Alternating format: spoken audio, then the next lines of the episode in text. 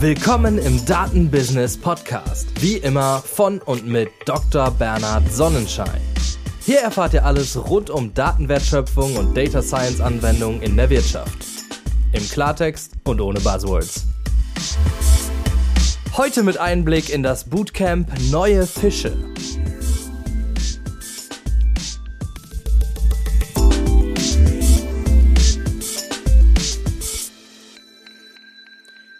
Heute haben wir hier drei Gäste. Eva Jaumann, Christian Messerschmidt und Philipp Wallhäuser. Und wir wollen uns unterhalten zum Bootcamp Neue Fische. Wollt ihr euch erstmal vorstellen? Vielleicht fangen wir mit dir, Eva, an. Du bist ja Alumni dieses Bootcamps und kannst bestimmt schon erzählen, A, was du dort damals gelernt hast und wie es dir geholfen hat im Berufseinstieg. Sehr gerne. Erstmal schön hier zu sein.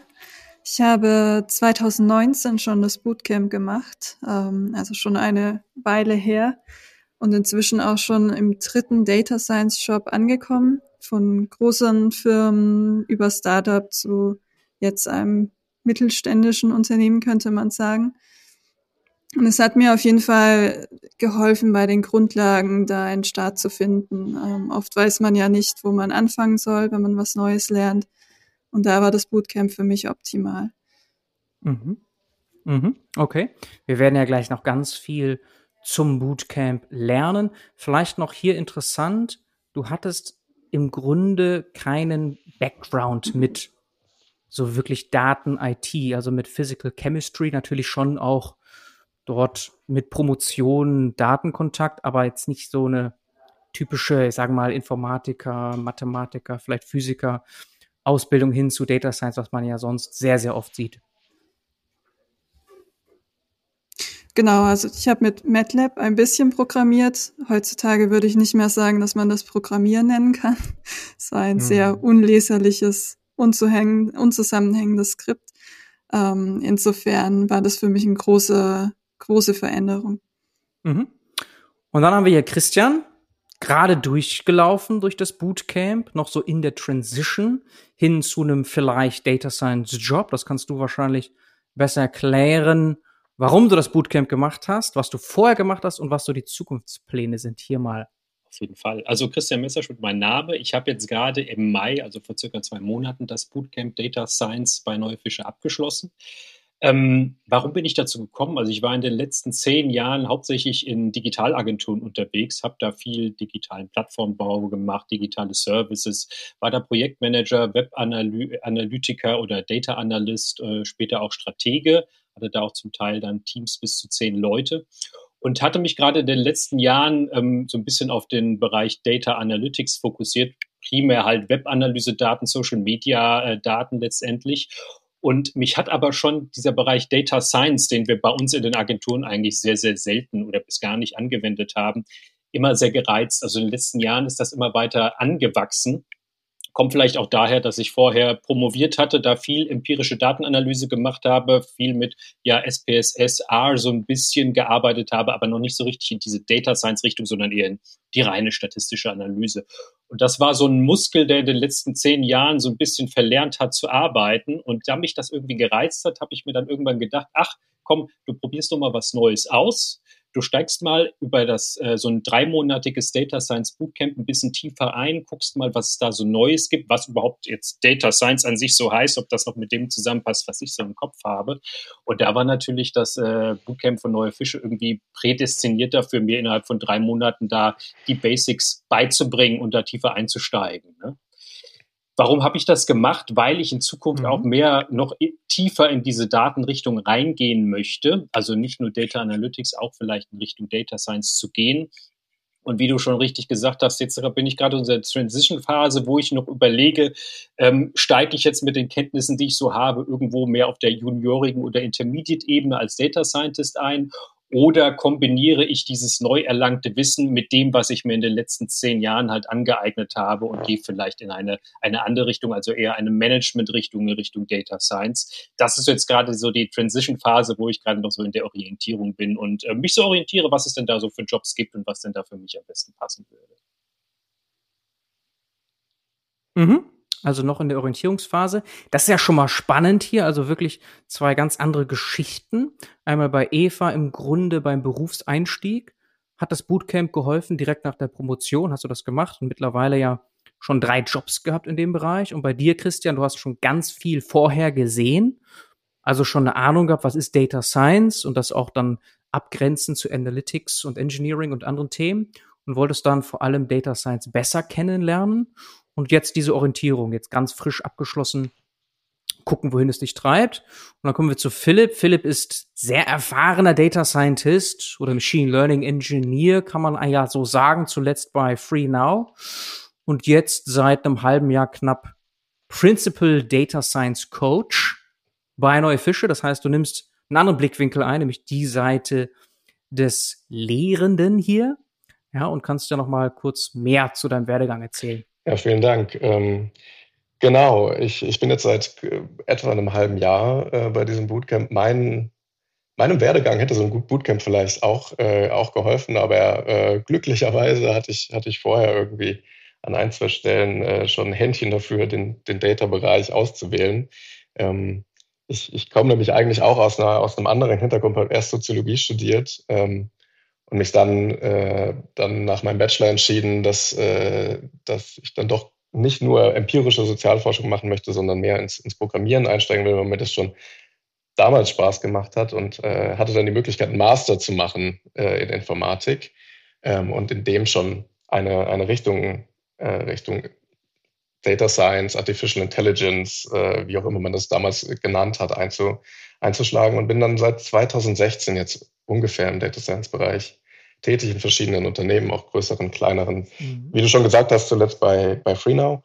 Ähm, hatte zwischenzeitlich Elternzeit und in meiner Elternzeit habe ich mir überlegt, äh, dass ich äh, dass ich es spannend finde, finden würde, so ein bisschen tatsächlich mehr mit Menschen zu arbeiten und ähm, und auch in meinem Tagesablauf tatsächlich das zu repräsentieren, also äh, so eine Lehrerrolle zu haben, in der ich weiß, okay, morgens, äh, morgens gibt es Vorlesungen und, und nachmittags gibt es Übungen, die ich betreue, aber dann ist der, ist der Tag auch erstmal vorbei und es, es geht nicht irgendetwas kaputt, was ja doch, wenn man technische Verantwortung hat, ein bisschen anders ist. Und ich bin sehr froh über diese Entscheidung. Mhm. Ähm, habe jetzt äh, an mehreren Bootcamps teilgenommen, unter anderem auch noch an dem, an, äh, das, das Christian belegt hat und war, war da als Coach tätig. So einen langsamen Einstieg gefunden und dann auch ein, ein Bootcamp zuletzt äh, selbst betreut, äh, vollumfänglich.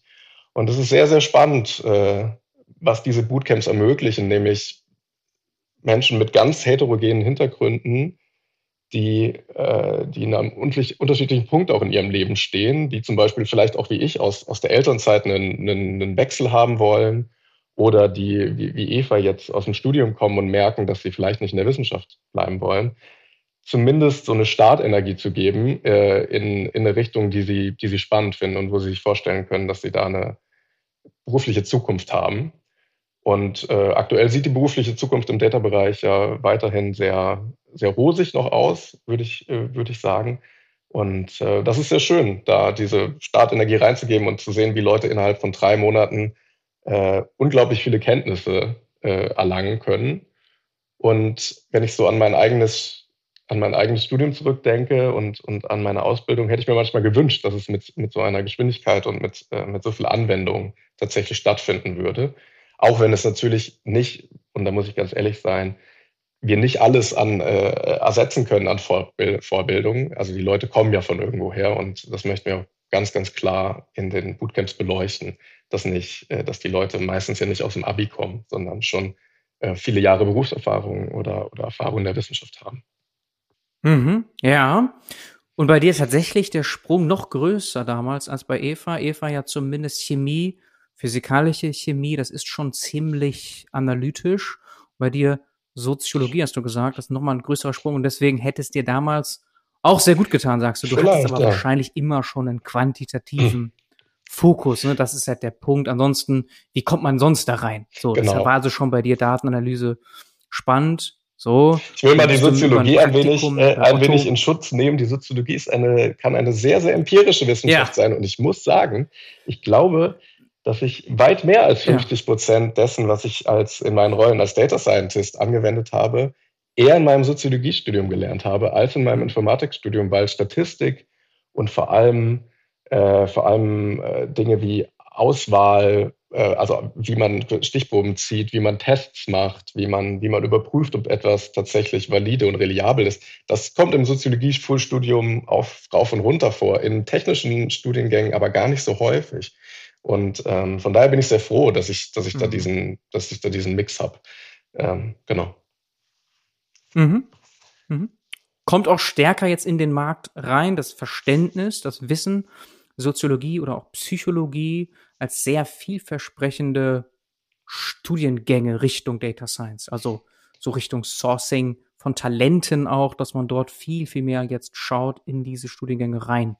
Da warst du dann einfach schon früh dran, könnte man auch so das sagen. Das mag sein, genau. Ähm, ich denke auch, dass es mhm. okay. ähm, dass es ja sehr viele Rollen gibt, die jetzt in diesen, in, in diesen Data-Markt stürmen. Deswegen äh, können auch die verschiedenen Fähigkeitsprofile und die verschiedenen Anforderungsprofile dadurch ganz gut abgedeckt werden. Es gibt halt Physiker, die Data Scientist werden, aber es gibt jetzt auch Sozialwissenschaftler und Geisteswissenschaftler, die Data Scientist oder zumindest in einem Data Team arbeiten wollen. Und ich denke, dass es sich sehr, sehr gut äh, ergänzt hinsichtlich der Herausforderungen, die man als Team heutzutage so hat, die ja nicht nur technischer Natur sind meistens. Mhm. Okay. Und von den Titeln und vielleicht auch von den Aufgaben her, was bei dir aber dann doch vielleicht krass ist, dass du sogar Richtung Engineering gegangen bist. Also das vielleicht noch so als ein. Genau. Ich habe dann doch gemerkt, dass mir, dass mir das Programmieren sehr viel Spaß macht und äh, dass ich es eine sehr, sehr, ähm, sehr, sehr schöne Aufgabe finde, am Ende des Tages etwas zu produzieren, was funktionieren muss. Es hat so was quasi Handwerkliches. Und äh, das habe ich habe ich damals und finde ich auch immer noch äh, eine, eine sehr befriedigende Aufgabe, muss ich ganz ehrlich sagen. Deswegen bin ich dann doch eher noch in den technischeren Bereich gegangen und habe die letzten Jahre gar nicht so sehr als Data Scientist im eigentlichen Sinne gearbeitet, sondern eher als Engineer in einem Data Team zusammen mit Data Scientist und in einer, sagen wir mal, äh, unterstützenden Rolle, die äh, die Data Science möglich machen soll erstmal. Genau. Mhm. Okay, und jetzt eben Fulltime wie schon gesagt, knapp ein halbes Jahr bei Neue Fische. Kannst du uns vielleicht, du hast ja schon einiges gesagt, jetzt zu Neue Fische noch ein Gefühl so für die Zusammensetzung mal geben? Also Bootcamp ist klar, was das ist. Data Science haben wir jetzt schon ganz Zeit gesagt, also man kann sich schon vorstellen, worum es geht. Eva, Christian, beide promoviert. Christian schon viel Berufserfahrung gehabt. Kannst du da mal uns ein Gefühl geben, was für Menschen bei euch so sind? Also sind das ganz viele Promovierte? Sind es viele, größtenteils schon mehr so Richtung ähm, Wechselberuf, also viel Berufserfahrung? Also ich kann ja mal so einen, so einen Querschnitt geben dessen, was mir jetzt sehr in Erinnerung geblieben ist oder sehr aufgefallen ist. Grundsätzlich, diese Bootcamps bestehen meistens aus 10 bis 15 Teilnehmern, starten äh, häufiger im Jahr, also jetzt mehr und mehr, je nachdem natürlich, wie viele, wie viele Teilnehmer überhaupt äh, zur Verfügung stehen, Teilnehmerinnen. Ähm, und ähm, wir versuchen bei der, bei der Zusammensetzung der Bootcamps schon darauf zu achten, dass wir beispielsweise nicht nur technische, technische Hintergründe haben. Es hängt natürlich auch ein bisschen daran, wie viele Leute gerade äh, Interesse an so einem Bootcamp haben. Aber meistens geht es sich ganz gut aus. Ich würde sagen, in, äh, in vielen Bootcamps sind dann so drei, vier, fünf promovierte Leute, die jetzt tatsächlich aus der Wissenschaft kommen, entweder frisch aus der Promotion oder, oder aus einer Postdoc-Stelle und merken, dass sie beispielsweise auf die Konditionen der Wissenschaft keine Lust mehr haben oder auch auf den Themenbereich. Das, das mag beides ergänzend oder zusammen äh, vorkommen. Und äh, dann gibt es sehr unterschiedliche Profile. Leute, die zum Beispiel äh, als äh, Data Analyst schon gearbeitet haben und ein bisschen technischer werden wollen und merken, dass sie nicht nur informierend arbeiten wollen, sondern auch tatsächlich Software bauen am Ende, die die etwas tut vielleicht. Und äh, dann auch Leute, die wirklich einen, einen starken Karrierewechsel anstreben. Also schon auch im Zusammenhang damit, dass, dass gewisse Branchen beispielsweise jetzt im Zuge von Corona ähm, nicht unbedingt die beste Zeit hatten. Also die Luftfahrtindustrie beispielsweise. Zuletzt hatte ich äh, mehrere Luftfahrtingenieure, die die Bootcamps gemacht haben, die natürlich auch einen technischen Hintergrund haben, allerdings nicht so sehr aus der Softwareentwicklung kommen und Maschinenbau ist dann doch noch was anderes als, äh, als Software Engineering, auch wenn es irgendwie Engineering beides im, im Namen hat. Mhm. Äh, dann Leute, die die erst an einer so einer Business-Richtung, BWL-Richtung kommen.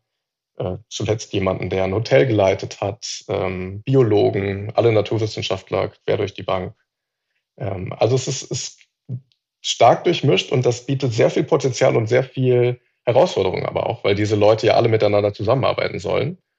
Und weil wir natürlich auch ein Curriculum haben, was gewisse, ähm, gewisse Inhalte vermitteln will, wo wir denken, das ist einfach wichtig, das muss man wissen, wenn man Data Science praktizieren will in der, Wissen, äh, in der, äh, in der Industrie. Und dementsprechend es für manche härter ist, äh, neuronale Netze zu lernen oder die, die Mathematik dahinter und für manche weniger hart. Also zuletzt haben wir auch Leute gehabt, die in Mathe promoviert haben und äh, denke ich trotzdem aus dem Bootcamp viel mitgenommen haben, weil es eben nicht nur um Hard Skills geht und darum, lineare Algebra anzuwenden, sondern Data Science sehr, sehr viel mehr ist und äh, man da auch viel voneinander lernen kann. Mhm, okay, und das ist auch die Herausforderung wahrscheinlich, wenn es so heterogen ist, dann trotzdem alle abzuholen und dann in so einem dreimonatigen Programm auch auf ein gewisses Level zu heben, zusammen dahin zu kommen.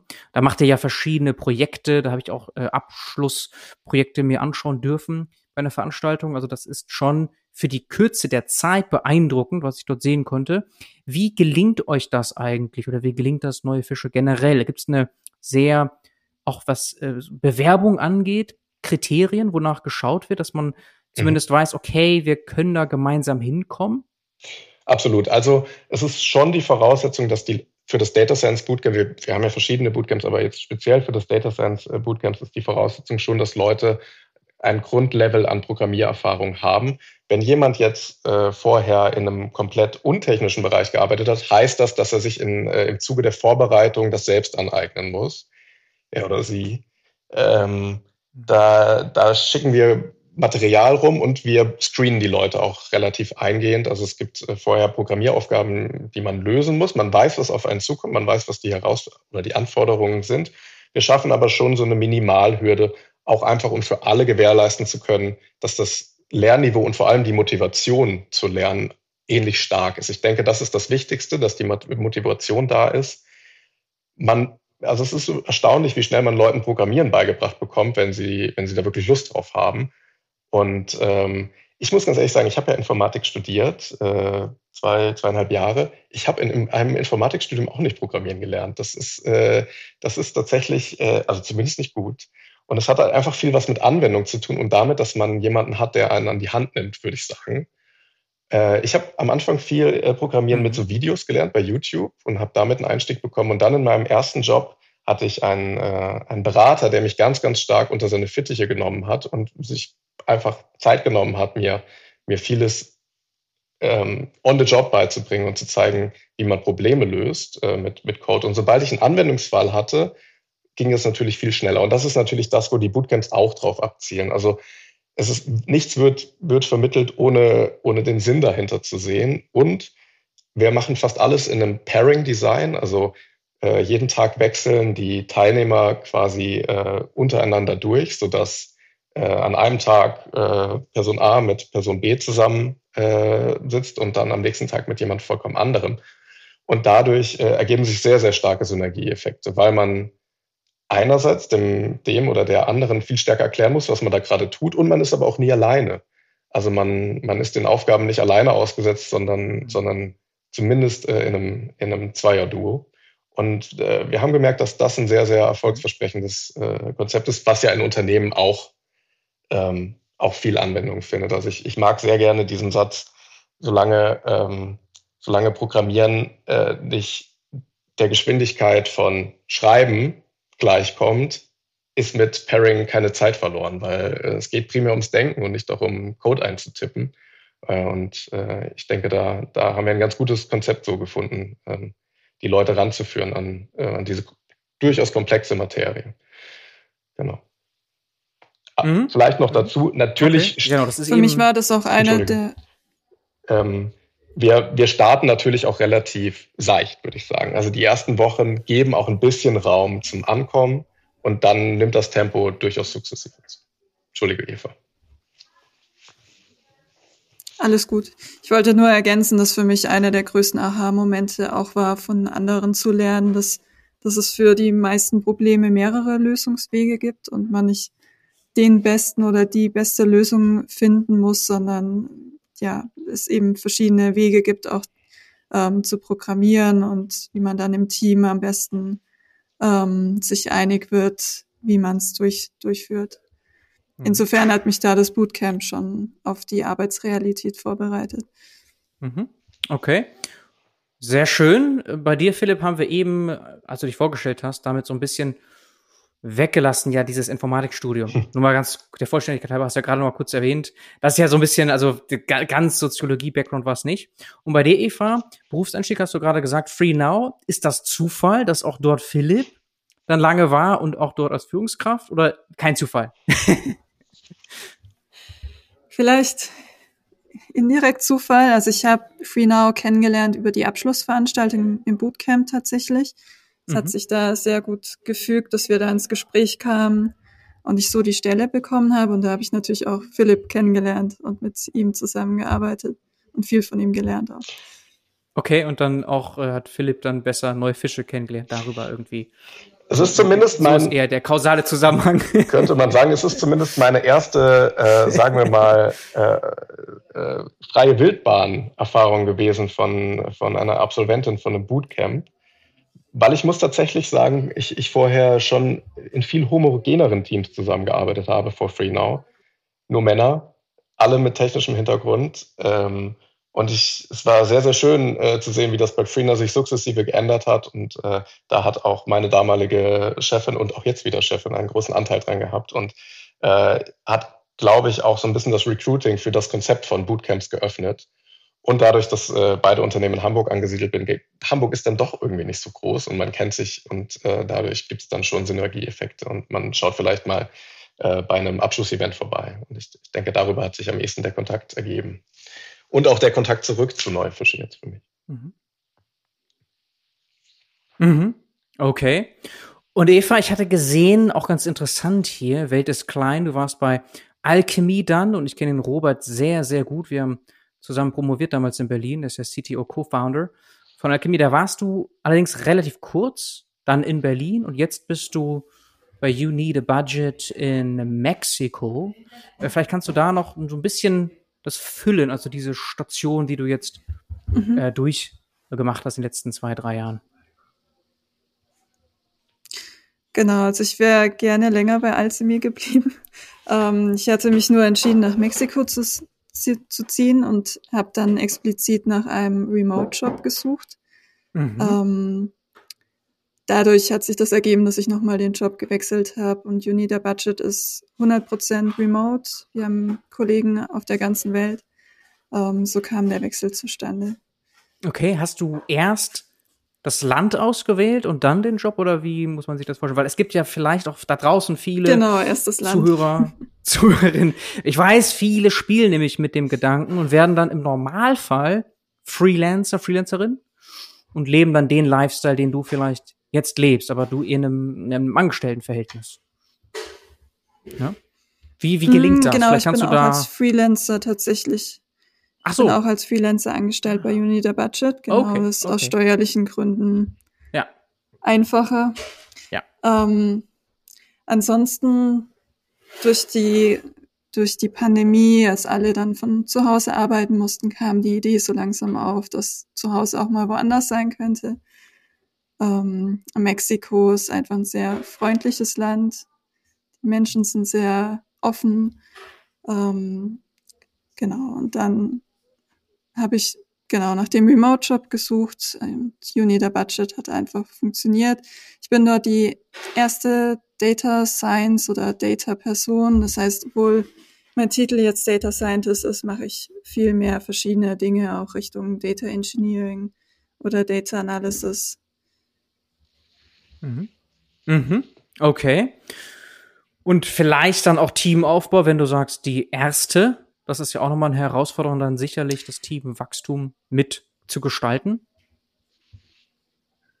Genau, kommt jetzt nicht sofort. Ähm, ich versuche auch im Moment mehr die meine Kollegen, die Interesse an Daten haben, fortzubilden, die schon auf das Domain Knowledge haben, ähm, die dann auch interessiert sind. Und wir haben heutzutage ja auch die Tools, die das relativ leicht ermöglichen, wie jetzt zum Beispiel DBT, dass jemand, der schon ein bisschen Ahnung von den Daten hat, da relativ viel schon zu beitragen kann, ähm, was früher vielleicht nochmal extra Data Engineers gekostet hätte. Mhm. Und du sitzt gerade jetzt in einem Coworking Space, nehme ich an? Genau. Mhm. Mhm. Und dann auch umgeben von gemischt. Einige sind vielleicht auch im IT-Data-Bereich, wie das eben so ist. Ja, das hängt stark von der Stadt tatsächlich ab. In Mexiko sehr unterschiedliches Publikum. Hier ist mehr Marketinglastig, soweit ich das mitbekommen habe. In Cholula, wo ich gerade bin. Cholula, okay, nice. So, Christian, und du kannst vielleicht auch noch schon mal so die Anfänge jetzt erzählen. Es ist ja noch unklar, wo du landest, aber trotzdem hat es dir ja gefallen, offensichtlich, sonst würdest du wahrscheinlich hier nicht sprechen wollen zu neue Fische, nehme ich an. Ne? und äh, genau, vielleicht kannst du ja so ein bisschen, so ein bisschen so deine, ja, was du so mitgenommen hast jetzt in den letzten Monaten. Drei Monate Bootcamp, jetzt zwei Monate raus.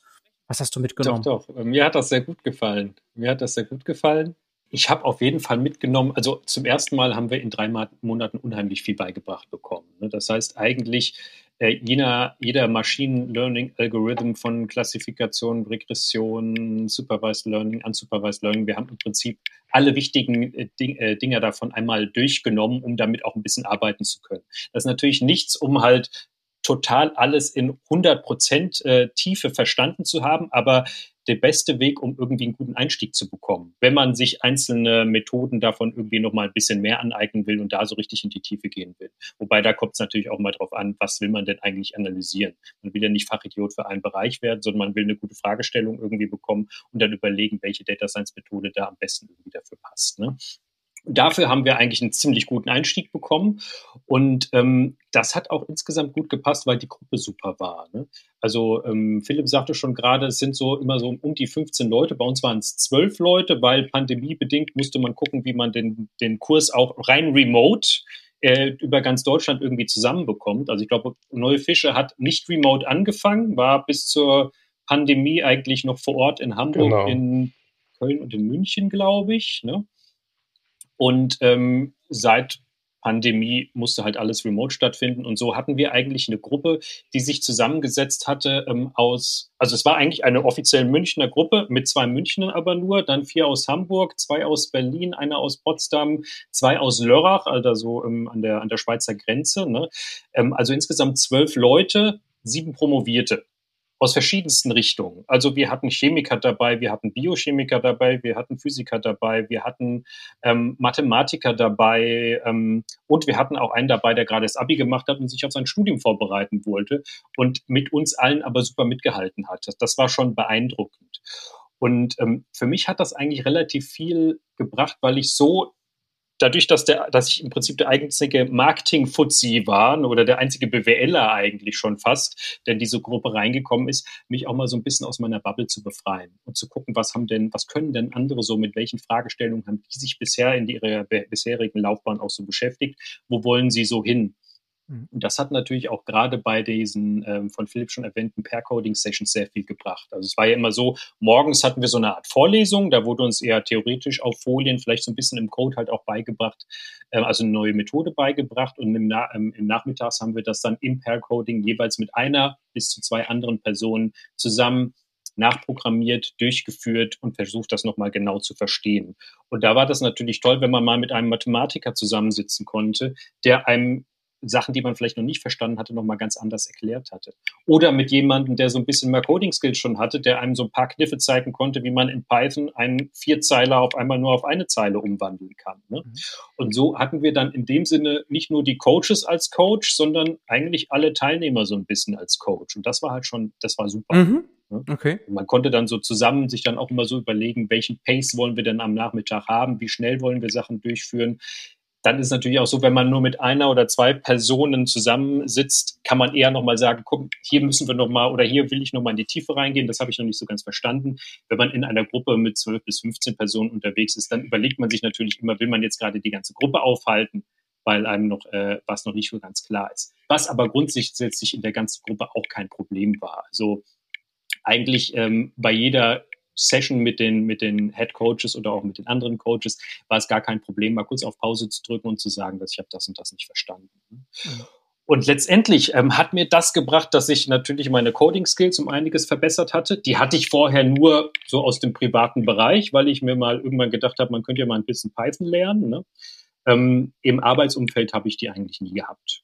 Und da bin ich schon um einiges besser geworden. Ich habe insgesamt auch noch mal so eine die Methoden, die ich so aus dem Studium aus Statistik vielleicht oder quantitative Methoden schon mal kannte, nochmal reproduziert bekommen und auch gesehen, wie man sie im Code halt runterschreibt und damit gewissen Bibliotheken halt anwendet. Und das hilft auch, die einzelnen Methoden nochmal ein bisschen mehr im Detail zu verstehen. Weil was im Lehrbuch in der Uni steht oder was äh, letztendlich auch über Overhead-Projektor da an die Wand geworfen wird, das sind oft halt nur Symbole. Ne?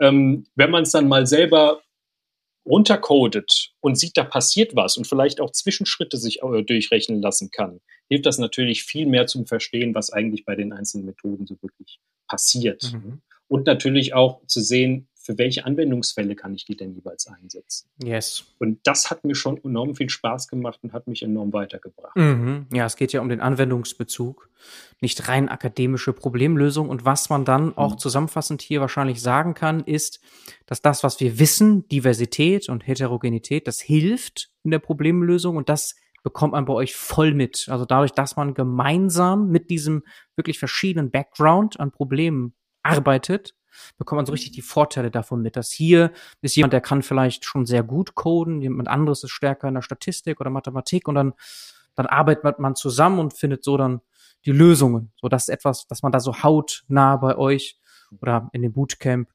miterleben kann und offensichtlich damit ist der Austausch sehr, sehr wichtig. Wie ist denn das danach? Also jetzt so nach dem Bootcamp, offensichtlich gibt es ja noch Austausch, ne? Also gerade Eva ist jetzt ja schon Alumni, längere Zeit raus was macht neue Fische da, um Alumni noch weiter im Netzwerk oder in der Community, sagt man ja heute immer so gerne, drin zu haben? Mhm. Ähm, ich greife das einfach mal auf. Vielleicht, vielleicht können Eva und Christian auch was dazu sagen aus der, aus der anderen Perspektive. Also ich würde sagen, es ist ein großes Standbein sogar von Neue Fische, dieses Netzwerk zu erzeugen, weil es nun mal einfach einen großen Vorteil bietet, jemanden zum Beispiel in einem Unternehmen zu kennen, der da zum Beispiel schon arbeitet und, und so, den vielleicht auch nur indirekt über irgendein Event äh, ansprechen zu können und zu sagen, hey, ich bin gerade auf der Suche nach einem Job und ich finde den Bereich spannend, ich komme da auch her. Um dieses Netzwerk zu erzeugen, also einerseits während des Bootcamps entsteht natürlich sowieso schon ein relativ starkes Netzwerk zwischen den, zwischen den TeilnehmerInnen. Also da sind halt 12, 15, 10 Leute, die drei Monate lang zusammenarbeiten und die danach auch Kontakt halten. Ist so ein bisschen meine Wahrnehmung jetzt in der kurzen Zeit. Das ist ganz interessant. Wir kriegen die ganze Zeit über Slack, also den quasi den Messenger, über den wir jetzt als Gruppe und auch als neue Fische dann mit Alumnis kommunizieren, sehen wir immer irgendwelche Postings, wo Leute sich dann in irgendeiner Stadt treffen und, äh, und Selfies posten und weil sie gerade irgendwie Eis essen zusammen. Also da entsteht ein, ein starkes Netzwerk quasi wie, wie zwischen Kommilitonen äh, in, der, in der Uni. Und gleichzeitig versuchen wir auch die Events, die wir stattfinden lassen, also wir haben ja quasi fast jeden Monat mittlerweile ein Abschlussevent, dass auch zwischen den Bootcamps ein Austausch stattfindet, dass die laufenden Bootcamps äh, bei allen Abschlussevents eingeladen werden, um einerseits natürlich auch schon mal zu verstehen, was da eigentlich passiert, aber auch die Alumni, dass die eingeladen werden und wenn sie Zeit und Lust haben, bei den Abschlussevents vorbeikommen, führt so weit, dass auch einige Alumni, die jetzt selbst im Job sind und vielleicht sogar Führungsverantwortung haben und, und rekrutieren, da auch dabei sind und quasi äh, selbst aus Unternehmensseite äh, bei den Events teilnehmen, um äh, zukünftige, zukünftige Mitarbeiter zu finden. Genau, das ist so ein bisschen die, die Idee, äh, viel über Events auch zu arbeiten. Das wird jetzt auch wieder leichter, weil wir natürlich auch vor Ort Events haben können, aber auch während Pandemie und, und jetzt mit Remote klappt das, denke ich, gut über Meetups. Genau, das sind so, sind so die Standbeine, die wir, die wir da mhm. haben. Und natürlich, also ähm, Also Meetups, es gibt ein. Ja, Entschuldigung. Also Meetups und einen Slack-Kanal gibt es. Genau. Und es gibt also verschiedene Möglichkeiten für den Austausch. Genau, also der Slack, äh, die Slack-Kanäle des genau. jeweiligen Bootcamps, die bleiben auch bestehen über den Zeitverlauf und da passiert auch immer noch was. Also äh, die, äh, die werden immer, immer noch mal bespielt und dann gibt es natürlich auch größere, größere Channels, äh, wo dann auch weit über 1000 Leute dabei sind und man sei es irgendwie Jobpostings posten kann, sei hm. es äh, Blogposts, weil man irgendwas Spannendes gesehen hat äh, in Bezug auf, auf was jetzt im Data-Bereich so passiert. Und es ist schon so, dass da eine Community entstanden mhm. ist, wo auch immer mal wieder jemand was reingibt, obwohl er schon lange nicht mehr in den, in den Bootcamps jetzt aktiv dabei ist. Genau. Mhm. Wenn du sagst Tausende, wie viele, äh, wie viele Studenten gab es insgesamt? Äh, die letzte Zahl, die ich gelesen habe, waren über 700 wüsste jetzt, ich bin mir nicht ganz sicher, von welchem Datum die ist. Die ist, glaube ich, aus diesem Jahr, Anfang dieses Jahres. Dieses Jahr war ziemlich aktiv, also wahrscheinlich geht es jetzt mhm. so langsam in die Richtung 1000. Allerdings äh, über 700 aus, dem, aus allen Bootcamps, die wir anbieten. Im Data-Bereich müssen es ein bisschen ja. über 100, 100, 200 sein, denke ich mal. Genau. Ähm, ja, trotzdem beeindruckend. Also neue Fische als Bootcamp gibt es ja erst seit ein paar Jahren, 2018. Ne? Ja, es ist ganz spannend. Also ich, seitdem ich. Zahl, wenn wir immer nur 10, genau. 15. Äh, seitdem ich, seitdem ich äh, bei Neue Fische bin, werden mir auch immer wieder jetzt äh, Leute aus meinem Netzwerk bei LinkedIn als, äh, als quasi ehemalige Kollegen beziehungsweise als Alumni angezeigt, die ich schon vorher in meinem Netzwerk hatte, anscheinend, aus irgendeinem Grund von, von irgendeinem Event. Äh, mhm. Von daher scheinen die sich alle schon in die Wirtschaft verstreut zu haben. Vielleicht noch als letzten Punkt, was, was wir so ein bisschen für das Netzwerking tun. Bei jedem, bei jedem Bootcamp-Durchlauf versuchen wir ja so zwei, drei ähm, äh, im Prinzip äh, nicht Coaches, aber, aber Sessions zu ver veranstalten, wo jemand aus der Wirtschaft äh, dazu kommt und äh, eine Ask Me Anything Session im Prinzip bereitstellt, sodass man abseits der, der Coaches, die jetzt immer tagtäglich zur Verfügung steht, auch nochmal jemand anderen oder hier äh, zu, zur Verfügung hat, der oder die Fragen beantworten kann, wie der Job-Einstieg aussieht, was eigentlich die Anforderungen sind in Lebensläufen oder wo es bei Jobumschreibungen äh, drum geht, wie der Tech-Stack aussieht, was eigentlich, was man als Data Scientist in so einem Unternehmen macht. Ich, ich glaube, das ist häufig ja gar nicht so transparent und so klar, was eigentlich der Job eines Data Scientists in einem Chemieunternehmen ist oder in einem Mobilitätsunternehmen. Und ich denke, das hilft sehr, wenn das Ganze äh, ein Gesicht bekommt und auch ein, ein bisschen mit Fakten gespickt wird, wie denn eigentlich die tatsächlichen Probleme aussehen, die man in irgendeinem Industriezweig zu lösen hat. Mhm. Und da finde ich, helfen aber auch, hilft das auch weiter, wenn man mit, äh, mit den ehemaligen Teilnehmern aus der eigenen Gruppe dann so ein bisschen auch spricht. Weil da hast du ja auch Leute, die aus ganz verschiedenen Branchen dann ähm, schon vorher Jobs hatten, wie aus der Chemie oder wie bei mir aus dem Marketing. Und wenn man sich dann umorientiert, mal in eine neue Richtung, da gerade im Marketing zum Beispiel gibt es bei, bei, bei Daten unheimlich viele neue Wörter, die einem da um die Ohren gehauen werden. Wenn man dann jemanden aus seinem Teilnehmerkreis irgendwie einfach nochmal kontaktieren kann und sagen, kannst du mir das mal kurz äh, in einfachen Worten erklären, was da so, was da so passiert, ne? so dass man irgendwie auch einen, so einen kleinen Einstieg in die andere Branche gibt, da hilft da dieser dieser Alumni-Verbund gerade auch in der eigenen Gruppe unheimlich weiter. Also das hatten wir jedenfalls bei uns in der Gruppe, dass man das relativ gut sich da austauschen konnte über die verschiedenen Branchen, um da ein bisschen mehr Einblick zu haben, um auch so ein bisschen mehr vorbereitet zu sein, wenn man sich irgendwo bewirbt oder so bald äh, Gespräche halt. Mhm. Christian, ist das denn dann jetzt auch nach dem Bootcamp so, dass du hier und da noch nachlernst, also nochmal was vertiefen möchtest und dann einfach auf die Menschen nochmal zugehst, die vorher mit dir da gearbeitet haben? Letztendlich schon. Also ich habe eigentlich in den letzten zwei Monaten mir die eins oder andere Methode immer mal wieder vorgeführt, um da nochmal ins Detail reinzugehen. Allein also schon mal mit dem Code und den Notebooks, die wir in Bootcamp erarbeitet haben. Mhm. Und ich habe halt einen anderen Teilnehmer, mit dem ich auch das Abschlussprojekt mit noch zwei anderen zusammen gemacht habe, äh, promovierter Mathematiker, auf den ich dann natürlich zurückkomme, wenn ich mir bestimmte Sachen nochmal genauer erklären lassen möchte und dem ich dann natürlich auch ein paar Tipps gebe, wenn er sich irgendwo bewerben will, was in die Marketingrichtung halt geht. Also mhm. der Kontakt besteht und äh, wird weiter ausgeführt und hilft auch enorm weiter, um sich bei bestimmten Sachen nochmal in der Tiefe mit beschäftigen zu können und Sachen besser zu mhm. verstehen. Sehr cool. Und bei dir, Eva, jetzt nach mehreren Jahren raus, ist das auch so, dass du dich noch weiterhin austauschst in der Community von Neue Fische? Ich habe tatsächlich noch zu fünf oder sechs aus meiner Gruppe relativ regelmäßigen Kontakt, was wow. nach drei Jahren ja schon mhm. bemerkenswert ist. Mhm. Ähm, ich schaue auch tatsächlich ab und zu noch in den Slack-Channel rein und wenn es zeitlich einrichtbar ist, auch gerne in die Abschlussveranstaltung. Mhm. Ist immer beeindruckend, ja, was, was nach drei Monaten schon möglich ist. Mhm. Wow, das ist auch so eine krasse Retention in dem Sinne. Also, dass die ehemaligen da noch so dabei sind und dann immer wieder auch vorbeischauen, mitdiskutieren. Also wahrscheinlich nicht alle, klar, aber also ist schon beeindruckend. Eva, wenn sie sagt, noch mit fünf von damals Kontakt. Ja, also das sind, das sind ja, die ja auch aktiv offenbar. Ich fühle mich wesentlich mehr verbunden. Mhm. Ich fühle mich wesentlich mehr zu Neue Fische verbunden als zu meiner Uni zum Beispiel. Da ist kaum noch irgendwie so reger Austausch mit alten Kommilitonen. Krass. Das ist schön, dass wir Warum? so eine Stickiness was ist die haben. Mad, was, ja, was ist die Magie dabei? Also Bootcamps so als Konzept ist jedenfalls im deutschsprachigen Raum relativ neu.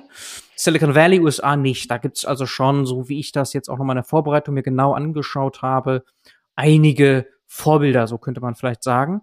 Was ist das Erfolgsrezept dabei? Also auch gerade so, wenn du sagst Stickiness, dass der Austausch so gut gelingt und darüber hinaus anhält. Wie, was ist da die Magie? Was, was zeichnet das aus? Also, vielleicht Philipp, vielleicht kannst du ich, das sagen. Ich, ich kann es versuchen. Also ich, ich kann es ja auch nur. Dass, dass es, ja. ich bin ich bin ja kein Marketingstratege. Wahrscheinlich hat Christian da noch eine bessere Erklärung. Also meine meine Erklärung ad hoc. ja, sehr gut. Äh, meine Erklärung ad hoc wäre, dass es tatsächlich ziemlich anstrengend ist und äh, ich glaube, das schweißt irgendwie zusammen, dass es anstrengend ist. Also am Ende ist, wir geben ja keine Noten oder so. Ne? Also in der Uni, in der Uni hat man eine andere Zielfunktion, die man, die man optimiert. Hier geht es aber tatsächlich um einen Karrierewechsel. Deswegen, also die Leute wollen das ja wirklich und die Motivation ist hoch. Und es ist nicht so sehr ins Blaue meistens hinein, sondern es ist eine tatsächlich tiefe Motivation dahinter, eine Veränderung hinzubekommen, aus diversesten Gründen. Und ähm, das zusammen mit dieser Gruppendynamik, die wir jetzt schon ein bisschen besprochen haben, und der auch dem Workload, den wir dann äh, den Leuten aufladen, der ist schon ein bisschen anders als in der Uni, würde ich sagen, weil wir starten halt morgens um neun und meistens sitzen die Leute dann schon einfach einen Vollzeittag da, mindestens. Also wir versuchen, äh, sie davon abzuhalten, total über die Zeit zu arbeiten. Äh, das ist uns auch dran gelegen, dass sich hier niemand verbrennt, aber ähm, man ist einfach den ganzen Tag am Arbeiten und auch miteinander am Arbeiten und man äh, lernt Inhalte, die einem bestenfalls, und ich glaube, das trifft meistens zu, wirklich interessieren und hat viele Aha-Effekte. Und ich denke, das schafft eine gemeinsame, eine gemeinsame Erfahrung. Und man muss ja sagen, glücklicherweise ist es bisher auch sehr erfolgreich, sodass die Leute danach auch Job finden und äh, häufig auch den Karrierewechsel hinbekommen, den sie sich vorgestellt haben. Und ich denke, dass es einfach deswegen auch schön ist, so eine gemeinsame, so ein gemeinsamer Erfolg da miteinander zu teilen und deswegen auch immer mal wieder zurückzukommen. Eben auch, um, glaube ich, ein bisschen was zurückzugeben. Also viele, beispielsweise, wir, wir haben ja Abschlussprojekte, die wir, die wir dann häufig auch versuchen, mit Unternehmen zusammenzumachen, in denen dann Daten von Unternehmen bereitgestellt werden. Ich vernehme sehr stark, dass äh, die Unternehmen, die da ein großes Interesse dran haben, zum Beispiel Unternehmen sind, die auch äh, Alumni von uns haben, beziehungsweise die Alumni, die das vorantreiben, dass wir zum Beispiel da so eine Kooperation haben, eben weil sie denken, dass es äh, cool für die aktuellen TeilnehmerInnen ist, äh, dann Daten aus der Industrie zu haben und, und an spannenden Projekten zu arbeiten. Genau. Mhm. Mhm. Okay. Erfolg schweißt nee, da kann ich eigentlich zusammen. ergänzen. Also dadurch, dass man im Prinzip von 9 Uhr morgens bis 18 Uhr abends äh, zusammensitzt und dann auch in den Pair-Coding-Sessions mal zu zweit, mal zu dritt zusammensitzt, den ganzen Nachmittag, lernt man sich natürlich auch ziemlich gut kennen und tauscht sich auch mal über private Sachen aus, warum man jetzt auch einen Jobwechsel haben möchte, warum man bei Neue Fische letztendlich Teilnehmerin geworden ist. Ähm, und dann, man lernt die Leute eigentlich noch viel viel, viel intensiver kennen, als jetzt vielleicht in einem Studium, wo man in einem Vorlesungssaal mit 300 Leuten halt letztendlich sitzt. Ne? Und man merkt auch alleine, also der Tag fängt um 9 Uhr an mit der Verlesung des Protokolls vom Vortag und das Protokoll muss halt immer eine Person führen. Und da legt man sich halt auch gut ins Zeug, den Tag davor gut zusammenzufassen, damit es den anderen 11 bis 14 TeilnehmerInnen auch dann letztendlich dann hilft. Ne? Das heißt, die Leute, die da die mitmachen, sind enorm motiviert und wollen natürlich auch, dass, ähm, dass die anderen davon gut profitieren. Ne? dass man zusammen dann letztendlich auch äh, wächst. Und klar, wir hatten halt auch zweimal, glaube ich, dann ähm, off-topic dann uns abends mal zusammen zum Bierchen verabredet oder zu einem Getränk äh, der jeweiligen Wahl, um einfach mal so ein bisschen Zeit zu, äh, zusammen zu verbringen. Ne? So ein bisschen After-Work-mäßig, dass wir auch so ein paar Online-Spiele, weil bei uns rein remote, ein paar Online-Spiele zusammen gespielt haben, weil die Truppe einfach toll war. Ne? Mhm. Also wir haben uns eigentlich an allen Ecken irgendwie versucht zu helfen und zu unterstützen. Da gab es eigentlich nie irgendwelche Leute, die nicht gut miteinander klargekommen sind und deswegen schweißt das schon zusammen. Gerade weil man auch zusammen ja leidet, äh, kann man jetzt so ein bisschen in Klammern setzen. Aber ich habe schon gemerkt auch, ähm, früher in meinen Jobs, ich habe sehr viel gearbeitet, sehr gerne gearbeitet und auch viele Überstunden gemacht. Und ähm, es war auch, es gab halt auch Tage, wo ich mal bis 10, 11 Uhr abends oder auch bis 12 Uhr abends am Rechner gesessen habe, weil ich noch gerne was fertig machen wollte. Im Bootcamp habe ich dann gemerkt, Mensch, ab 18 Uhr so langsam ist der Kopf voll. Ne, das, da fehlt dann irgendwie auch die, die kognitive Kraft, noch mehr zu lernen. Und ähm, das ist natürlich dann schon eine ganz andere Belastung als in einem normalen Job vielleicht sogar eine höhere Belastung kondensiert auf weniger Zeit pro Tag. Und da braucht man natürlich Leidensgenossen. Mhm. Ja, okay. Das schweißt zusammen. Das schweißt zusammen. Äh, wie viele Coaches gibt es eigentlich im Data Science Bereich in dem Bootcamp? Mm, aktuell sind wir zehn. Äh, wir haben jetzt äh, in der zehn. Ja. Wir haben jetzt mhm. relativ stark mhm. aufgebaut ganz unterschiedliche Hintergründe und auch unterschiedliche Erfahrungsstufen. Manche tatsächlich, die direkt aus, äh, aus dem Bootcamp selbst kommen, manche, die jetzt aus der Industrie kommen. Ähm, genau. Ähm, wir haben da auch unterschiedliche Rollen. Also mhm. nicht jeder, äh, ich, nicht jeder muss von Anfang an im Prinzip eigenverantwortlichen Bootcamp leiten, sondern es ist ja schon auch so, dass einem Bootcamp meistens mehrere Coaches und Coachinnen äh, angehören und ähm, jeder im Prinzip auch da ein bisschen was, was reinbringt. Und ich auch sehr froh bin, dass das so ist, weil äh, drei Monate lang im Prinzip jeden Tag äh, vor, den, vor den Leuten zu stehen und, äh, und Inhalt vermitteln zu wollen. Vielleicht sogar auch Inhalt, in dem ich ja gar nicht immer total tief drin bin. Das, äh, diesen Anspruch möchte ich auch an mich selbst gar nicht haben, dass jedes Thema mich maximal interessiert. Und da ist es sehr, sehr gut, dass es andere Leute gibt, die viel tiefer da drin, äh, da drin stecken. Und äh, genau, das finde ich sehr, sehr mhm. schön, wie wir aufgestellt sind. Und ähm, es macht viel Spaß, äh, quasi in diesem Team zu arbeiten. Und als neue Fische insgesamt sind wir dann nochmal tatsächlich ein paar mehr und auch zwischen den Bootcamps äh, gibt es eigentlich einen ganz, ganz guten Austausch, äh, zum Beispiel mit dem Data Analytics Bootcamp, weil wir ja da natürlich auch eine große Schnittmenge haben äh, hinsichtlich der Themen und auch versuchen, gemeinsam mhm. Themen und, und Inhalte weiterzuentwickeln. Ja, und du als Principal leitest dann also andere Coaches an und das wahrscheinlich auch so ein bisschen die Businessbrille auf, nehme ich an. Genau, also ähm, natürlich äh, macht es schon auch Sinn, dass, äh, dass einige Coaches, ähm, Head Coaches, Principal Coaches, wie auch immer man sie nennen mag, ähm, ein, schon ein bisschen Erfahrung in der Industrie und auch in einem Data-Team haben und, und äh, da auch schon einige Jahre was gemacht haben. Ähm, und vielleicht auch aus, aus dieser Sicht ein bisschen klarer zum Beispiel definieren können, wie Datenprodukte welche Probleme Datenprodukte so haben und äh, welche Fähigkeiten man braucht, um erfolgreich äh, Machine Learning in einem Unternehmen einzusetzen und auch welche technischen Tools tatsächlich in der Industrie eingesetzt werden. Also ich meine, die Tool-Landschaft ist halt so breit, dass, ähm, dass das sogar, also selbst wenn man aus der Industrie kommt, schwierig ist und man sich noch viel Input von, von anderer Seite holen muss. Aber dadurch, dass wir, äh, dass wir halt viele sind, bringen wir das auch mit rein. Und es ist auch sehr, sehr cool, dass, dass wir viele mhm. Coaches haben, die jetzt selbst das Bootcamp durchlaufen haben, aber die ja vorher auch selbst was anderes gemacht haben, die aus dem Physik-Hintergrund kommen oder aus einem Schifffahrtsingenieur-Hintergrund, ähm, alles Mögliche. Und die dementsprechend auch die Seite der Teilnehmerinnen viel besser nochmal nachvollziehen können, wie ist quasi der, wie ist quasi der Übergang und, ähm, und wie unterscheidet sich meine vorherige Industrie von dem, was man jetzt, äh, was im Data Science Bereich so wichtig ist. Ähm, genau. Und natürlich versuchen wir auch, dass, äh, dass Coaches, die jetzt bei uns direkt nach dem Bootcamp äh, anfangen, auch die Möglichkeit haben, ähm, ein bisschen mitzubekommen, was ansonsten in der Industrie stattfindet und äh, jetzt quasi nicht nur in einem Bootcamp äh, teilzunehmen, sondern auch ganz viel sich über, über Meetups, äh, Konferenzen und Co. weiterzubilden im, im Data-Bereich an sich. Genau. Mhm, okay.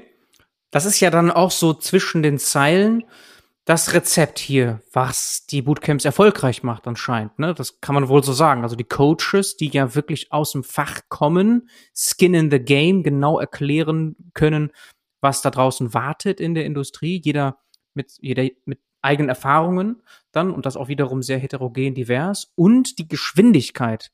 Denn das ganze Feld bewegt sich so schnell, dass du Menschen brauchst, die das immer wieder wahrscheinlich von einer, ja, von einem Kurs zum nächsten mitunter anpassen können, je nachdem, was gerade gefragt ist. Diese Geschwindigkeit hast du jetzt an der Uni oder klassische Bildungsweg ja so nicht. Ja, das macht wahrscheinlich so ein Bootcamp dann auch aus, die Geschwindigkeit, dass also alles, die Lehrinhalte sich sehr, sehr schnell ändern können. Genau, natürlich versuchen wir schon auch ein bisschen eine gewisse Stabilität auch für die Arbeitgeber bereitzustellen, also dass man ungefähr weiß, was, was wir vermitteln. Aber wir haben natürlich die Flexibilität, die Inhalte relativ schnell zu tauschen. Wenn wir merken, irgendwas funktioniert nicht, sei es der Inhalt mhm. oder sei es das Format der Inhaltsvermittlung. Ich glaube, das ist auch nochmal wichtig. Manche Inhalte eignen sich nicht so gut für äh, Frontalunterricht, so. Und äh, da, da wandeln wir auch sehr, sehr stark, wenn, was, wenn wir sehen, etwas funktioniert nicht oder tauschen die Lehrmethode oder tauschen gegebenenfalls auch den, den Inhalt aus es geht bei uns auch sehr, sehr stark nicht so sehr nur oder eigentlich sehr wenig um die Vermittlung von reinem Tooling. Das ist mir sehr wichtig, sondern vielmehr von Konzepten und Kompetenzen, weil Tools überholen sich alle zwei, drei Jahre. Das merkt man schon sehr stark. Äh, wenn man aber einmal, sei es ein Machine Learning Algorithmen oder sei es das Konzept von Streaming äh, verstanden hat, dann ist es egal, ob man das mit Scikit-Learn macht, mit TensorFlow oder jetzt im Fall von Streaming mit Kafka oder irgendwas anderem es ist viel wichtiger, dass man, dass man grundsätzlich verstanden hat, was, äh, was das technische Konzept dahinter ist und nicht darüber hinausgehend wahrscheinlich noch viel wichtiger für den beruflichen Erfolg, aber auch für den Beruf von, äh, für den Erfolg von den Dataprodukten, dass man versteht, wie man das in einem Unternehmenskontext sinnvoll eingesetzt bekommt und vermittelt bekommt. Weil selten ist es ja so, dass man gesagt bekommt, mhm. so, hier hast du zwei Millionen Euro, lieber Data Scientist, bau uns jetzt mal hier was Schönes äh, mit Deep Learning sondern es ist ja eher so, man muss ein bisschen auf Spur, also so ein bisschen auf die Suche gehen, was sind eigentlich die Probleme, so die low-hanging fruits gegebenenfalls, die man pflücken kann. Und wie kann ich das mit den Methoden, die mir so beigebracht wurden, angehen, technisch umsetzen, aber vorher, wie kann ich eigentlich die Leute davon überzeugen, dass das Sinn macht, was ich machen will? Und äh, da legen wir sehr großen Wert drauf über das ganze Bootcamp, dass man, dass es immer einen imaginären Stakeholder gibt, der kritisch hinterfragt, ob das Ganze eigentlich Sinn macht und was das dem Business bringt. Ähm, weil ich zumindest in meinen, in meinen letzten Berufsjahren jetzt gesehen habe, dass das häufig das ist, woran die Projekte scheitern, dass nicht klar definiert ist, was der Business Impact von einem Data Science Produkt ist. Und ich denke, da müssen wir hin, dass diese Frage eigentlich immer im Raum steht und auch immer beantwortet werden kann. Genau. Mhm. Okay. Und vielleicht noch Richtung Business. Jetzt mal ganz konkret Geschäftsmodell bei Neufische. Der Untertitel ist ja School and Pool for Digital Talent. Und wir haben das Thema Community schon erwähnt. Und hier und da haben wir auch schon besprochen, dieses potenzielle Matchen mhm. mit Industrie, Opportunitäten. Vielleicht kannst du das mal so beschreiben. Also ich habe gesehen, klar, also mit, Mitglieder, Studenten, Studentinnen bei euch können zahlen, müssen mhm. aber nicht für diesen Kurs. Es gibt auch die Möglichkeit mit einem Bildungsgutschein oder mit einem anderen Finanzierungsmodus äh, ja, reinzugehen. Aber das ist sicherlich ein Aspekt. Also diese, ich glaube, 9000 mhm. Euro, vielleicht kannst du das noch ja. konkretisieren, korrigieren. 9500 sind es mittlerweile, beziehungsweise Student. zwischen 8500 mhm. und 9500. Genau, das ist ein Teil des Erlösmodells, das mhm. wir haben. Ähm, ich kann gerne mal kurz darauf äh, mhm. quasi auf das andere Standbein angehen. Also wie der Untertitel es schon sagt, School and Pool möchten wir nicht nur ausbilden, sondern wir möchten mhm. auch ein, ein Rekrutierungspool sein für, für digitale Talente und im Fall von Data Science jetzt von für Data Professionals, sagen wir mal. Und ähm, haben mhm. dementsprechend auch Partnerunternehmen, äh, mit denen wir zusammenarbeiten und die im Prinzip die Teilnehmer direkt, bestenfalls direkt aus unserem Bootcamp weg rekrutieren. Und diese Partnerunternehmen, äh, die machen, äh, die haben was davon und daran verdienen wir äh, auch mit im Prinzip über, über im Prinzip ein Premium-Modell, das die Partnerunternehmen an uns, an uns zahlen. Und ähm, Dafür haben die Partnerunternehmen die Möglichkeit, im Prinzip direkten Zugriff auf unsere, äh, auf unsere Teilnehmer zu haben, Teilnehmerinnen. Das sieht im Prinzip so aus, dass sie sich vorstellen können bei den Abschlussevents, äh, dass es die Möglichkeit gibt, Datensätze und Probleme aus dem konkreten Business dieses Unternehmens äh, mit einzubringen für die Abschlussprojekte. Ähm, das heißt, dass man sich während des Bootcamps vorstellen kann und Ask Me Anything machen, äh, machen kann, wenn man das möchte. Wir haben immer eine Partnervorstellung. Und es heißt auch, dass wir als Unternehmen ähm, quasi intern diese Partnerunternehmen äh, unseren Teilnehmern ans Herz legen, aber natürlich überhaupt nicht sagen, ihr müsst das machen, sondern das ist eine Option, die euch gegebenenfalls einfach offen steht. Ähm, ihr könnt ja mal in Kontakt gehen, aber wenn ihr was anderes machen wollt, dann macht ihr was, macht ihr was anderes. Genau, und das äh, geht sich ganz gut aus und es mhm. ist, denke ich, ein Win-Win, eine Win-Win-Situation, weil ich nehm, habe es auf jeden Fall so vernommen, dass die, dass die Leute, die sich für ein Bootcamp interessieren und daran teilhaben wollen, ja konkret an einem Job interessiert sind und häufig auch aus einer Situation kommen, ähm, wo gegebenenfalls sogar eine, eine Arbeitslosigkeit bevorsteht oder, oder aktuell vorhanden ist und dementsprechend natürlich auch ein intrinsisches Interesse daran haben, möglichst schnell einen passenden Job zu finden.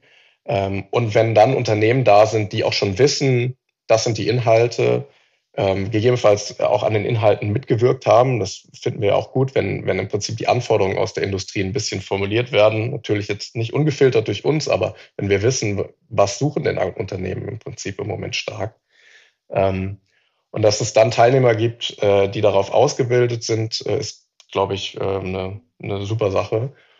Genau. Und ähm, ja, da bauen, bauen wir sehr mhm. stark drauf und bauen dieses Partnernetzwerk auch kontinuierlich äh, noch weiter aus. Mhm. Und der Teil ist wahrscheinlich für das Geschäftsmodell auch wichtiger. Ich würde sagen, also ich kenne da, kenn da jetzt gar äh, keine konkreten Zahlen, aber ich glaube, es, äh, es hält sich ungefähr die Waage. Also es ist jetzt, ich denke, es wäre auch kontraproduktiv, äh, wenn, wenn es da eine zu starke Neigung in eine Richtung geben würde, weil wir natürlich auch unabhängig für, für, unsere, für unsere Teilnehmerinnen agieren wollen und jetzt nicht nur aus dem Interesse unserer Partnerunternehmen.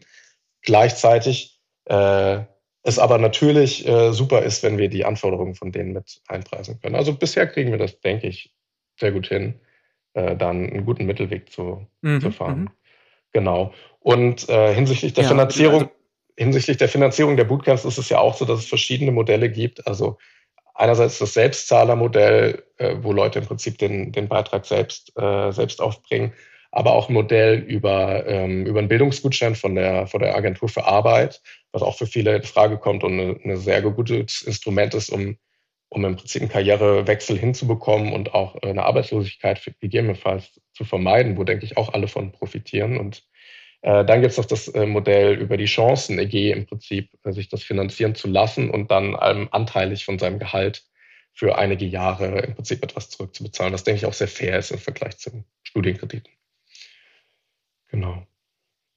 Ja, aber dieses letzte Modell, das ist jetzt nicht so eines, wie man es vielleicht von Master School kennt. Die haben ja ein anderes Konzept. Das ist etwas anderes, aber ein sehr krass finanziertes Startup jetzt aus Israel, die ja damit mit dem Geschäftsmodell in den Markt gehen, hey, ihr könnt alles kostenlos bekommen und mhm. später dann habt ihr einen gewissen Prozentsatz des Gehalts, das dann zu uns fließt und das ist offensichtlich jetzt so ein Customer Lifetime Value Sprech, Marketing Sprech, Christian Sprech so unglaublich äh, wertvoll für das Unternehmen dann tatsächlich. Also das ist das, was dort das Geschäftsmodell beflügelt. Offensichtlich auch sehr viele VCs mhm.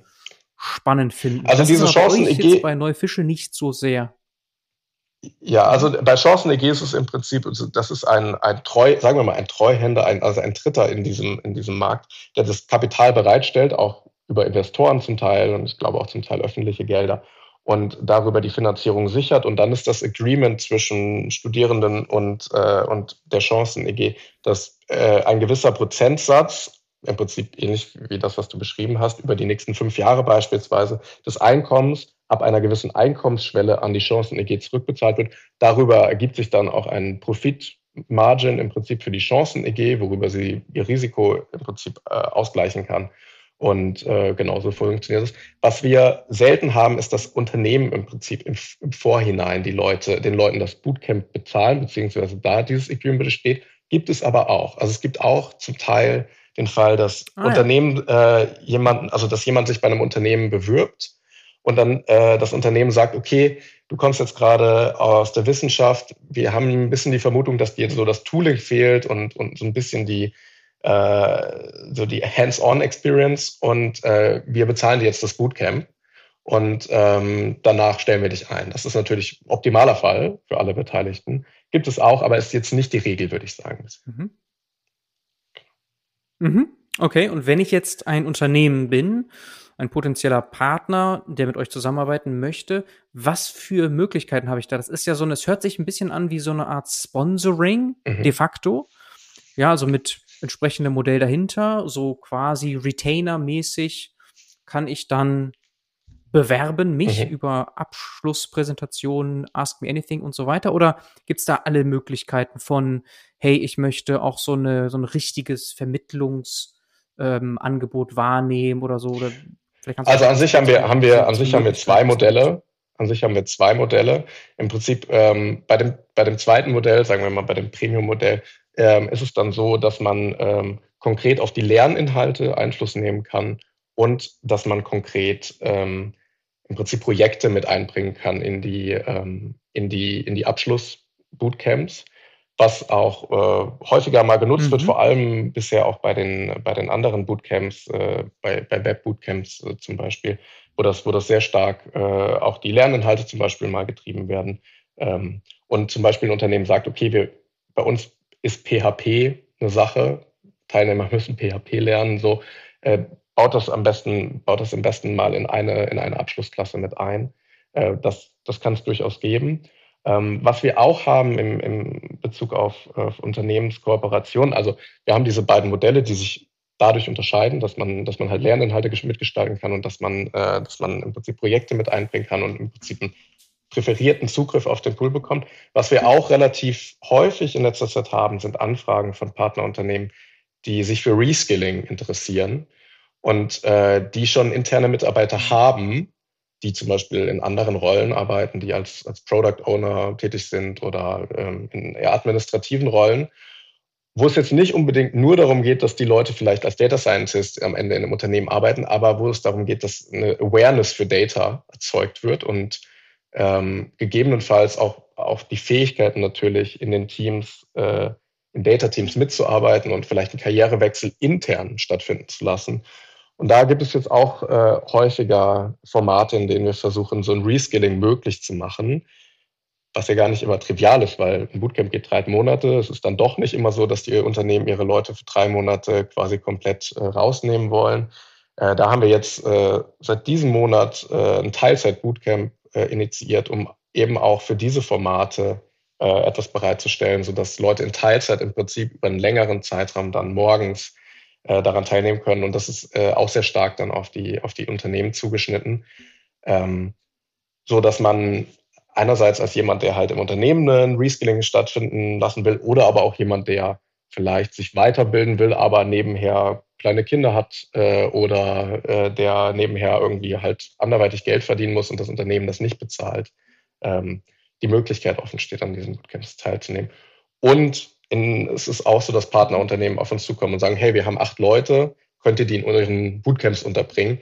Tatsächlich ist uns wahrscheinlich meistens eher daran gelegen, diese Heterogenität beizubehalten. Ich bin mir gar nicht sicher, ob ein reines Bootcamp von Siemens äh, Sinn macht, wo alle Product Owner von Siemens jetzt äh, Data Scientist werden wollen. Würde uns wahrscheinlich freuen, aber ich denke, es ist besser, wenn, wenn diese zehn Leute dann auf verschiedene Bootcamps aufgeteilt werden, sodass sie eben auch die Effekte, über die wir vorher gesprochen haben, äh, miterleben können, dass da noch jemand anderes ist und nicht nur die eigenen Kollegen, die man sowieso schon kennt, die aus dem eigenen Dunstkreis kommen. Genau. Mhm. Okay.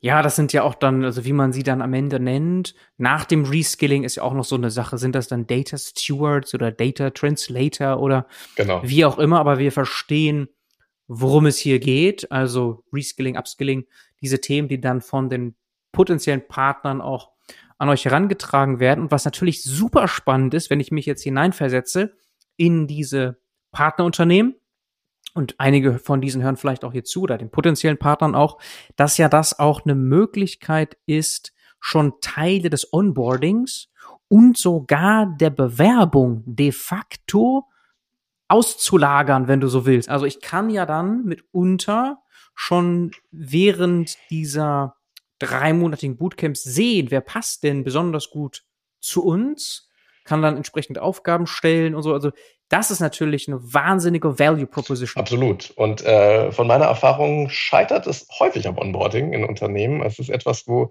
leider immer noch viel zu mhm. wenig Energie reingesteckt wird. Dabei ist es so ein wichtiger Teil, um die Leute ganz früh äh, quasi die Motivation, die man hat, wenn man einen Job äh, beginnt, um die aufrechtzuerhalten und nicht frustriert zu sein, weil man es nicht hinbekommt, irgendwie nach drei, vier Wochen Daten zu laden, weil man keine Zugriffsrechte hat, äh, weil man immer noch nicht so richtig weiß, wie das alles funktioniert.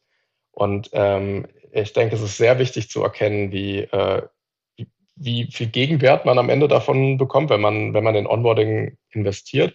Und natürlich können wir einen großen Teil des Onboardings äh, übernehmen, wenn es darum geht, Tools einzuführen und, und an sich einen Einstieg in Data Science zu liefern und, äh, und Leute darauf vorzubereiten, was sie in der Industrie erwarten wird. Mhm. Sehr, sehr spannend, auch mal da so die Background-Informationen zu erfahren von dir, Philipp.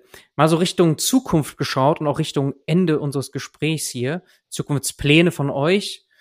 Vielleicht fangen wir mit dir, Eva, an. Jetzt bist du gerade Mexiko, was steht da an? Also bist du jetzt als Freelancerin auf der Suche nach weiteren Projekten? Schaust du, dass du vielleicht langsam wieder weiterreist in ein anderes Land? Vielleicht kannst du das mal uns erklären. Genau, also ich habe tatsächlich vier Jahre Aufenthaltsgenehmigung. Das heißt, ein bisschen Zeit, das Land genauer kennenzulernen, habe ich auf jeden Fall. Ich bin da gerne ein bisschen langsamer, um es nicht nur so oberflächlich kennenzulernen wie vielleicht als Tourist, sondern wirklich besser zu verstehen. Ähm, und meine aktuelle Aufgabe ist auch so vielfältig, dass die mich auch noch länger interessiert hält. Und da gibt es auf jeden Fall noch genug Dinge, wo ich auch noch selber viel lernen kann und wo ich mich äh, weiterbilden kann. Mhm. Das heißt, da habe ich im Moment auch keine, keine Motivation, schnell zu wechseln. Mhm. Als Freelancerin. Und da ist dann auch nicht dieses Thema irgendwie Scheinselbstständigkeit oder so, dieses, dieses nervige Thema, wenn du jetzt bei einem Unternehmen bist, ist das irgendwie so eine, eine Gefahr, weil ich weiß einfach, ich höre das immer wieder, ganz viele fragen mich immer so, hey, wie werde ich Freelancer und wie organisiere ich das? Also da gibt es ganz viele da draußen, die zuhören, die wahrscheinlich auch mit dem Gedanken spielen, Freelancerin zu werden. Ich denke, das ist nochmal eine Eigenheit vom deutschen System. Für eine mhm. deutsche Firma kann es durchaus diese Probleme geben. Das mhm. ist jetzt bei mir eine US-amerikanische Firma, das sind dann die Gesetze wieder anders. Also ich würde da raten, von Fall zu Fall sich zu mhm. informieren, mhm. wie das da am besten abläuft. Ich denke, in Firmen, die komplett remote sind, die haben da wesentlich mehr Erfahrung schon als hybride Unternehmen. Ähm, wobei ich glaube, es gibt inzwischen auch schon Firmen, die dann Firmen helfen in solchen Fragen. Also es ist ja auf jeden Fall ein wachsendes Feld. Mhm. Okay, cool. Also du bist dann für längere Zeit planst du mit You Need a Budget in dem Fall Data Science mit aufzubauen aus Mexiko heraus. Das wird so die nächsten. Monate. Genau. Wer weiß, was in zwei Jahren ist, ist ja immer so, kann keiner sagen, ne, aber richtig. Erstmal okay, hochspannend, sehr sehr cool, okay. Und bei dir, Christian, ist jetzt so die Orientierungsphase in vollem Gange, nehme ich an. Richtig, in vollem Gange die Orientierungsphase, ähm, wo ich mich ähm, entscheiden möchte, geht es hardcore Richtung Data Science, also steige ich irgendwo als Junior, Intermediate oder ähnliches vielleicht mal ein, um genau diesen Pfad zu verfolgen ähm, wird es vielleicht doch ein Weg, wo ich die Kenntnisse, die ich vorher schon so erlangt habe, irgendwie auch noch mit einbringen kann, vielleicht so in die Richtung Product Owner, Data Products zum Beispiel, weil das auch so, wenn ich die Stellenausschreibung mir anschaue, ein Bereich ist, der immer mehr gefragt wird, gerade so mit dieser Ausrichtung Data Products, weil ein Product Owner, glaube ich, genau in diesem Fall auch noch ein bisschen mehr Kenntnis haben muss von der Materie, die hinter dem Produkt halt letztendlich liegen. Ähm, oder ist es vielleicht, so wie du es vorhin genannt hast, äh, der Data Translator? Vielleicht ist auch der Product Owner Data Products ein Data Translator. Ne? Also auch bei, ich glaube, bei Otto nennt es sich das dann Business Designer. Ne? Das ist auch so diese Schnittstelle hm. zwischen zwischen ähm, letztendlich den Fachabteilungen, die was brauchen und äh, der ausführenden Abteilung, die was für sie bauen, ob es jetzt im Data-Bereich ist oder im anderen Bereich. Ähm, genau, das sind so die beiden Richtungen, die ich mir grob gerade ganz gut vorstellen kann. Natürlich ist auch noch offen, welche Branche es denn so ist. Ne? Bisher war ich halt im Marketing und in den letzten Jahren sehr, sehr stark in Richtung Advertising, Werbung unterwegs es wäre auch mal schön, eine andere Branche auszuprobieren und zu schauen, was in anderen Bereichen mit Daten Sinnvolles gemacht werden kann. Und da bin ich noch ziemlich stark jetzt in der Orientierung, führe Gespräche, äh, schaue mich um, wo es mein Weg irgendwie am besten hin verschlagen könnte. Cool. Okay. Und Philipp, du bist ja noch nicht allzu lange bei Neue Fische, willst also da weiter Gas geben, gehe ich mal stark von aus. Probezeit hat noch nicht bestanden. Genau. aber ich, ich hoffe, das ist auch nach, nach diesem Podcast der Fall, äh, aber ich gehe mal stark davon aus. Ähm, genau, ich, ich bin im Moment sehr. Vielleicht, vielleicht kann, ja, ich kann ja mal so ein bisschen beschreiben, was so, was so meine, aber vielleicht auch die Fische von neue Ziele jetzt für die, äh, von neue Fische für die nächste Zeit sind. Äh, ich fokussiere mich im Moment sehr stark mhm. darauf, im Prinzip ein neues Curriculum zu bauen, was sich eher auf ML-Engineering ähm, fokussiert, mit einer großen Schnittmenge natürlich mit Data Science, aber durch meine letzten Jahre äh, in eben dieser Rolle habe ich schon gemerkt, dass äh, es gibt halt nicht die Rolle Data Scientist, die alleine Datenprodukte baut in den meisten Unternehmen, sondern das ist im Prinzip dieses berühmte Venn-Diagramm, das man immer sieht, wenn man, wenn man Data Science googelt, ist im Prinzip halt ein Team. Und in, dieses Team besteht eben nicht nur aus Data Scientists, sondern es besteht auch aus Product Owner, wie, wie Christian das eben schon beschrieben hat, aber auch aus Engineering-Rollen, damit man äh, eben auch Software baut, die in Produktion eingesetzt werden kann, weil am Ende ist das das häufig, was wir bereitstellen, Software. Und ähm, äh, genau, ich bin im Moment äh, stark damit beschäftigt, äh, dieses Curriculum aufzubauen, beziehungsweise wir sind eigentlich auch schon fast am Ende und bieten jetzt den ersten Kurs demnächst an. Und ähm, genau, das ist sehr spannend, was da jetzt im, im Moment passiert. Ja, und ich, äh, ich bin, äh, bin sehr euphorisch, weil es auch für mich die Möglichkeit gegeben hat, so ein bisschen über den Tellerrand der, des Tech-Stacks eines Unternehmens hinauszuschauen. Der, also ich kenne natürlich jetzt einige Unternehmen, ich kenne einige Tech-Stacks, aber ich habe auch gelernt, das Wissen veraltet extrem schnell, was man so, man, man ist in seiner Bubble drin und es funktioniert irgendwie alles gut, aber es ist nicht alles, was der Markt hergibt. Und wenn man sich mal ein bisschen breiter beschäftigt, äh, dann, dann sieht man, dass es ganz viel passiert in den letzten Jahren und die Anforderungen haben sich geändert. Ähm, es geht, äh, es geht jetzt nicht mehr nur um Data Engineering und ML Engineering, es geht auch ganz stark um ML Ops und den Betrieb von und die, die Observability von Data Science und tatsächlich das Sicherstellen davon, dass auch langfristig die Data Science Produkte, die man gebaut hat, das tun, wofür man sie mal irgendwann designt hat. Und das technisch zu unterstützen, wird möglich, ist möglich und es wird immer einfacher durch Tooling, zum Glück. Aber gleichzeitig wird das, was man wissen muss, auch immer heterogener. Und äh, ja, ich bin sehr gespannt, wie, wie das erste Bootcamp deswegen in diesem Engineering-Bereich ablaufen wird und was die Leute daraus mitnehmen. Mhm. Das wird noch nicht jetzt Ende August ähm, losgehen. Das wird wahrscheinlich im September losgehen. Äh, wir haben jetzt es tatsächlich noch gar nicht so aktiv oh, okay. auf der Webseite. Mhm beworben, aber wir fangen jetzt quasi an, in dem, äh, in dem Rekrutierungsprozess ähm, den Leuten das auch vorzuschlagen. Ähm, genau, und so ein bisschen in die, äh, in die Produktentwicklung oder in die, in die Produkterprobung zu gehen, sagen wir mal so. Genau. Und ähm, ja, mhm. schauen wir mal, was, da, was dabei rauskommt. Also geplant ist September und ein bisschen Spielraum haben wir da immer. Aber genau, es, wir werden jetzt einige Bootcamps starten im Ende August und im September äh, nach dem Sommerloch, sagen wir mal so, oder der Sommerpause. Genau, und äh, da bin ich sehr gespannt, wie das, wie das alles wird. Muss man denn für das ML ähm, Bootcamp andere Voraussetzungen erfüllen als für das Data Science Bootcamp? Also der, die Voraussetzungen sind schon auch ein wenig mehr technische Programmiererfahrung. Also ähm, es sollte über das, äh, das Basic Python Wissen hinausgehen, dahingehend, dass jemand am besten Fall schon ein Jahr in Python programmiert hat, sei das in der Wissenschaft. Damit habe ich, also das würde ich jetzt gar nicht sagen, dass das das Problem ist, aber um einfach schon länger ein bisschen technisch involviert zu sein. Ähm, genau, wir schauen das uns aber auch immer im Einzelfall an. Also äh, ich, ich denke, es äh, spricht vieles dagegen, so harte Kriterien zu formulieren. Das muss der Fall sein. Das mag ich auch in Jobausschreibungen nicht und dementsprechend machen wir das bei uns auch nicht, sondern wir schauen uns schon an, welches Potenzial und welche Motivation und auch welche Fähigkeiten bringt der oder diejenige mit. Genau. Mhm. Okay. Und so Richtung Internationalisierung vielleicht noch, wenn wir das Big Picture noch auf meine Zukunftsvision, ist das auch da bei Neue Fische? Weil der Fokus ist ja momentan ganz klar Deutschland. Der Fokus ist Deutschland. Man äh, kann dazu sagen, dass äh, ein großer Teil der Data Science Bootcamps mittlerweile eigentlich auf Englisch abgehalten werden, zum Teil auch von Leuten, die im Ausland sitzen. Nichtsdestotrotz mhm. sind die häufig irgendwie mit Deutschland assoziiert und sind deswegen quasi über die Marketingkanäle und, und irgendwie auf uns aufmerksam geworden. Ähm, wir werden uns jetzt erstmal innerhalb von Deutschland ein bisschen breiter aufstellen, wenn äh, in Berlin noch ein bisschen aktiver werden und dann mal schauen. Also ich denke, der, das Potenzial ist auf jeden Fall da.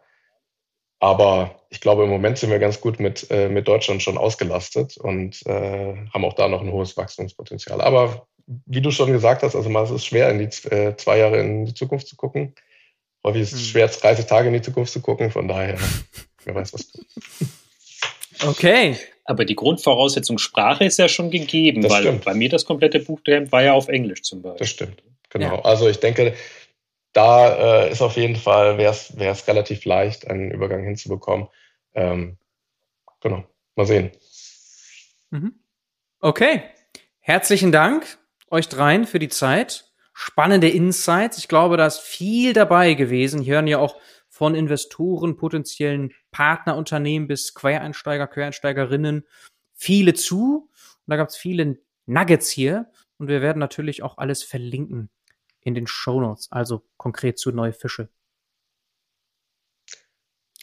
Genau, verlinkt doch auch den YouTube-Kanal, weil da kann man sich nämlich die Projekte von den letzten Gruppen auch mal angucken. Meistens so 11 bis 17 Minuten. Mhm. Da kann man schon mal einen Blick reinwerfen, was die Leute eigentlich am Ende des Bootcamps so können und gemacht haben. Sehr, sehr gerne. Und darf ich auch wahrscheinlich eure LinkedIn-Profile verlinken, dass Natürlich. Menschen direkt auch auf euch zukommen dürfen? Klar. Okay, dann machen wir das. Super, vielen Dank. Ich danke. Ich habe zu danken.